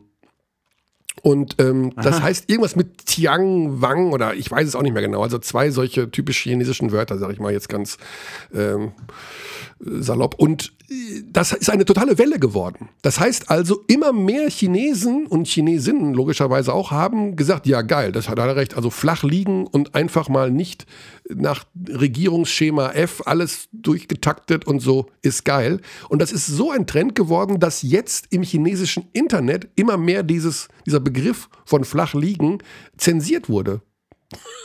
Tang Ping heißt es. Ja. Das heißt Tang Ping. Tang Ping. Tang Und das Ping ist ganz ist gut, weil Ding. Tang Ping klingt, das klingt auch schon wie so eine Aktivität. Das klingt eh, ähnlich wie Planking. Das hat schon dieses Ing am Ende. Ja. Tang Ping, Tang Ping ist eigentlich deine Form von Entspannung, weil man liegt, liegt sich einfach flach hin und macht nichts. Yes. Und starrt an die Decke und äh, denkt über sein Leben nach. Aber jetzt, ja, das ist dann wieder nicht entspannt. jetzt gib dir doch bitte das mal, dass irgendeiner oder mehrere in der Regierung dort sagen, ja, das müssen wir, das müssen wir unterbinden, diesen Trend. Wir müssen Tang Ping zensieren. Ich finde das mhm. Wahnsinn. Ja, und das, also ich meine, das nächste, was man dann, also was, was für mich dann die nächste Welle der Bewegung wäre, ist ja zu sagen, für mich ist es richtig entspannend zu arbeiten. Und dann fangen die an, das Wort arbeiten zu zensieren.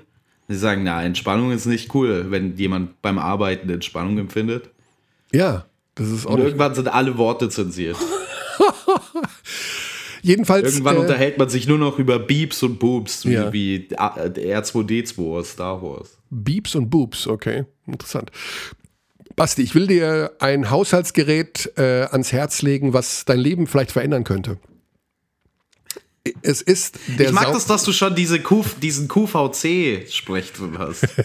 ich wünschte, du Du hättest noch so ein paar Edelsteine zu verkaufen, die du in deiner Hand auslegst. ja, so. neulich habe ich äh, gesehen, natürlich nur bei, bei Kalkofe, dass es eine Frau gibt, die eine Kredit, eine Art Kreditkarte, also die Form einer Kreditkarte, die mit positiver Lebensenergie aufgeladen ist und die legt die immer unter Obst, damit dann das Obst, wenn man das isst, dir positive Energie mitgibt. Okay, also hm. es geht um den Saugroboter. Und ähm, man kann darüber denken, wie man will. Man könnte ja sagen, okay, ich habe einen Staubsauger und ich brauche keinen Saugroboter. Aber ich muss sagen, ein Saugroboter verändert Leben. Kannst du dir das vorstellen, dass das so ist? Ich habe selbst einen Saugroboter. Du hast also, einen Saugroboter, Basti. Yes. yes. ja, es klingt aber so, als möchtest du nicht unbedingt drüber sprechen, weil sie hatten weiblichen, ja, ich weiß jetzt nicht, wie sehr, wie sehr das oder was? wie sehr ich das Versprechen einhalten kann, dass das das ganze Leben besser macht. Also ich habe das Gefühl, da gibt es schon noch andere Aspekte, aber es ist auf jeden Fall ganz praktisch, wenn man zu faul zum Saugen ist. Ja, so viel kann ich sagen. Ja, man saugt ja auch viel häufiger. Also dadurch, dass man das Ding mit einer App steuert und man den ständig losschicken kann. Es hilft, eine Wohnung zu haben, die natürlich ebenerdig ist und die wenig Schwellen hat, muss man zugeben. Ähm, das ist sicherlich hilfreich. Ja, also für alle, die in der Höhle leben, von euch Zuhörern, für, die, für dieses nix. Also alle, die irgendwie auf unebenem Grund wohnen. Ja, oder halt auf zwei, drei Etagen, obwohl man das alles natürlich variieren kann, aber ähm, ist so, so Schwellen barrierefrei zwischen den Zimmern, das ist schon sehr hilfreich. Aber ich bin begeistert, dass du einen hast. Das hätte ich jetzt gar nicht vermutet. Ich glaube, der heißt Robby. Ich bin mir nicht sicher. Der hat keinen so kreativen Namen. Ja, ich habe einen Roborock. Deswegen war ich vorhin, als du den Namen Rock bei König der Löwen erwähnt hast, äh, habe ich dir gesagt, du bist ganz nah dran. Ach so, ich dachte, der klingt so ähnlich wie Simba. Ich dachte, das wäre der. nee, also ich habe, ihn, äh, ich habe ihm auch einen Namen gegeben, äh, sodass er wie ein Haustier ansprechbar ist. Hat deiner auch einen Namen? Ah. So weit bin ich noch nicht. So, so gut kennen wir uns noch nicht, ich und mein Staubsaugerroboter. Ich bin jetzt auch noch nicht Gassi gegangen mit meinem Staubsaugerroboter. Also ich weiß nicht, ob das was ist, was man machen muss, den ab und zu mal rauslassen. Also man muss ihn ab und zu entleeren, das gehört auf jeden Fall dazu. Ja, das äh. habe ich schon mitbekommen, ja, ja. Aber ich lasse den jetzt nicht von selbst irgendwie mal in der Wiese spielen für eine Stunde. Äh, für die Terrasse müsste es auch noch einen geben, äh, hat meine Frau schon angemerkt, weil das wäre auch ganz praktisch für so ne, das Übliche, was da so rumfliegt. Ja, also wer Details wissen will, ähm, wir können über den Roborock oder über den Saugroboter an sich sehr gerne noch sprechen. Äh, an sich möchte ich aber gerne, dass Druck ausgeübt wird auf Basti und die Zuschriften äh, Abteilung basketball.gmail.com so eine kleine Umfrage, ob Basti seine Gitarre wieder mitbringen soll oder nicht. Und äh, ab, welcher, ab welcher Anzahl von Zuschriften wärst du bereit, in der nächsten Woche die Gitarre wieder mitzubringen? Wie viel müssen es werden? Ähm, 1000 Zuschriften, die jeweils 1 Euro enthalten.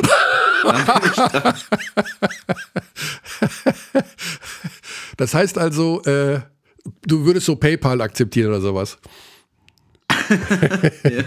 Also Basti, ja, PayPal ist schlecht, weil da wird einem, da wird einem Teil seiner Einnahmen wieder genommen, weil PayPal verlangt dann nämlich ein, ah. äh, ein Tribut, wie nennt man das? Zoll? Ja, also eine Gebühr, würde ich mal einfach sagen. Gebühr, ja, danke. Ich, mir ist das Wort nicht mehr eingefallen.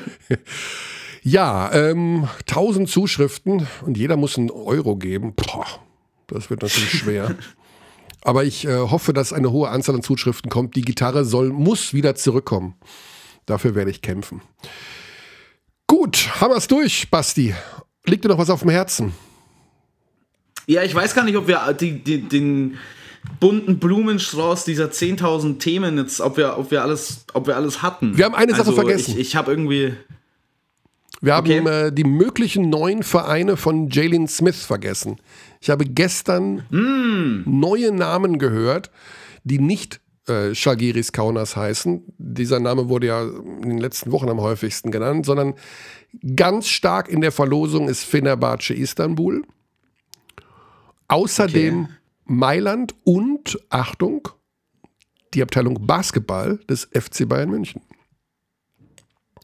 Ja. Also spannend. Ja, wenig überraschend, dass, dass all diese Teams interessiert sind. Also ich meine, es wäre ja nicht das erste Mal, dass die Bayern sich aus Ludwigsburg ja. einen Kreativspieler schnappen würden. Ähm, aber das, also ich meine, ja, dass, dass da jetzt ähm, natürlich sehr viele ähm, verschiedene Teams kursieren, überrascht, glaube ich, keinen. Interessant fand ich es auch, dass äh, es gab diese Instagram-Interaktion zwischen äh, Jalen Smith und Jonah Radebow, wo Jalen Smith äh, Radebow wohl dat, also dazu aufgefordert hat, dass er doch bitte seinen Vertrag verlängern soll in Ludwigsburg. Mhm. Das fand ich ganz cool irgendwie. So, um das sein Nachfolger auch, zu werden, so ungefähr, ne? Ja, so könnte man es deuten, genau. Ähm, Ähm, das fand, fand ich eigentlich auch ganz cool. Also das wäre ja auch eine wichtige Verpflichtung für, für die Ludwigsburger, wenn sie den behalten könnten, vielleicht irgendwie. Aber ja, das wird auf jeden Fall spannend. Ich, ähm, also ich, ich kann jetzt tatsächlich aktuell schwer sagen, wie gut der äh, Jalen Smith dann bei anderen ähm, Euroleague-Teams reinpassen würde. Das ist natürlich auch immer eine große Gefahr für solche Spieler. Bei so einem Karriereschritt haben wir ja gesehen bei TJ Bray, ne, der dann allerdings ja auch relativ schwer verletzt war. Aber ich würde mir natürlich wünschen, dass er irgendwo landet, wo er ähm, viel Spielzeit bekommt, wo er gut unterkommt. Hm, ja, auf jeden Fall. Also er sollte schon eine wichtige Rolle spielen. Allerdings bekommt man solche Zusagen ja meistens nicht. Dafür gefällt einem die Summe, die im Vertrag dann genannt wird am Ende. Und man muss den einen oder anderen Kompromiss machen. Fenerbahce war eine Mannschaft, die normalerweise immer traditionell sehr, sehr äh, tief aufgestellt ist. Generell sind alle Euroleague-Mannschaften haben einen tiefen Roster, weil sie diesen Spielplan da absolvieren müssen. Ähm, insofern, ja, Einsatzzeit, denke ich mal, dürfte kein Problem sein. Ich fände Jaigiris Kaunas halt sehr interessant, auch weil Martin Schiller und John Patrick sich gut kennen. Ähm, und weil die garantiert schon mal über den Spieler geredet haben und wie man den am besten einsetzt, so wie der so ist. Nils Giffey soll ja auch zu Jaigiris noch dazukommen. Yes, yes. Ja, das ist super interessant. Das ähm, wäre natürlich ein großer Verlust für Alba, ja. wenn Nils Giffey dann ähm, aber ich kann es ihm auch nicht verdenken. Ich meine, er wird jetzt 30, ich glaube, er ist 30 oder wird 30, eins von beiden. Das ist natürlich nochmal der Punkt, wo du sagst, okay, wenn ich nochmal wechseln will, wenn ich nochmal ein neues Projekt angehen will, dann zu diesem, in diesem Alter, zu einem Verein, der eine fantastische Fankultur hat, der einen extrem guten Trainer hat, der ich würde auch gerne in Kaunas arbeiten und wohnen, muss ich ehrlich sagen. Das wäre so ein Ziel von mir. Also Ziel nicht, aber das würde ich sofort machen. Litauen ist doch mega. Okay. Hm. Oder? Ich war da noch nie. Ich, ich, ich, ich kann es nicht beurteilen. Ich weiß nicht, wie es ist. Ich, ich kenne nur, ich weiß halt, wie die, wie die Fans abgehen in der Halle. Ja. Ich wäre gerne Litauer. Cool. Ich glaube, Litauer sein wäre ich wäre, ich bin ganz, ich bin natürlich gerne Deutscher, also ich bin ja meine Heimat, ich bin Deutsch, aber ich wäre gerne Kanadier oder Litauer. Kanadier? Ja, Kanadier sein ist auch cool. Und Ire. Es gab mal einen Basketballer, der Kanadier, war Kanadier Litauer, mit Ire. Ja. Was, hättest du eine Staatsbürgerschaft oder die du noch gerne hättest?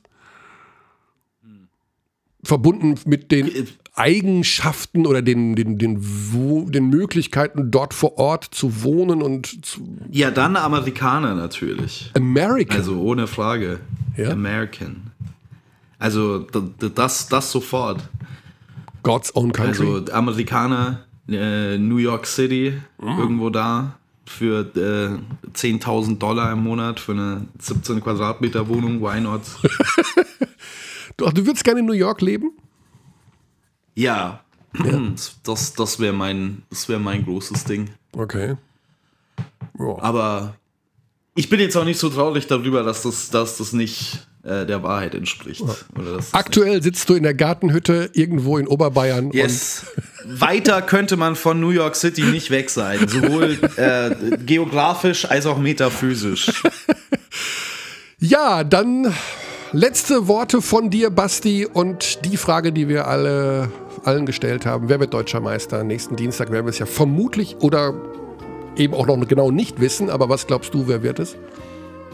Der FC Bayern Basketball. Alles klar. Ähm, Dann.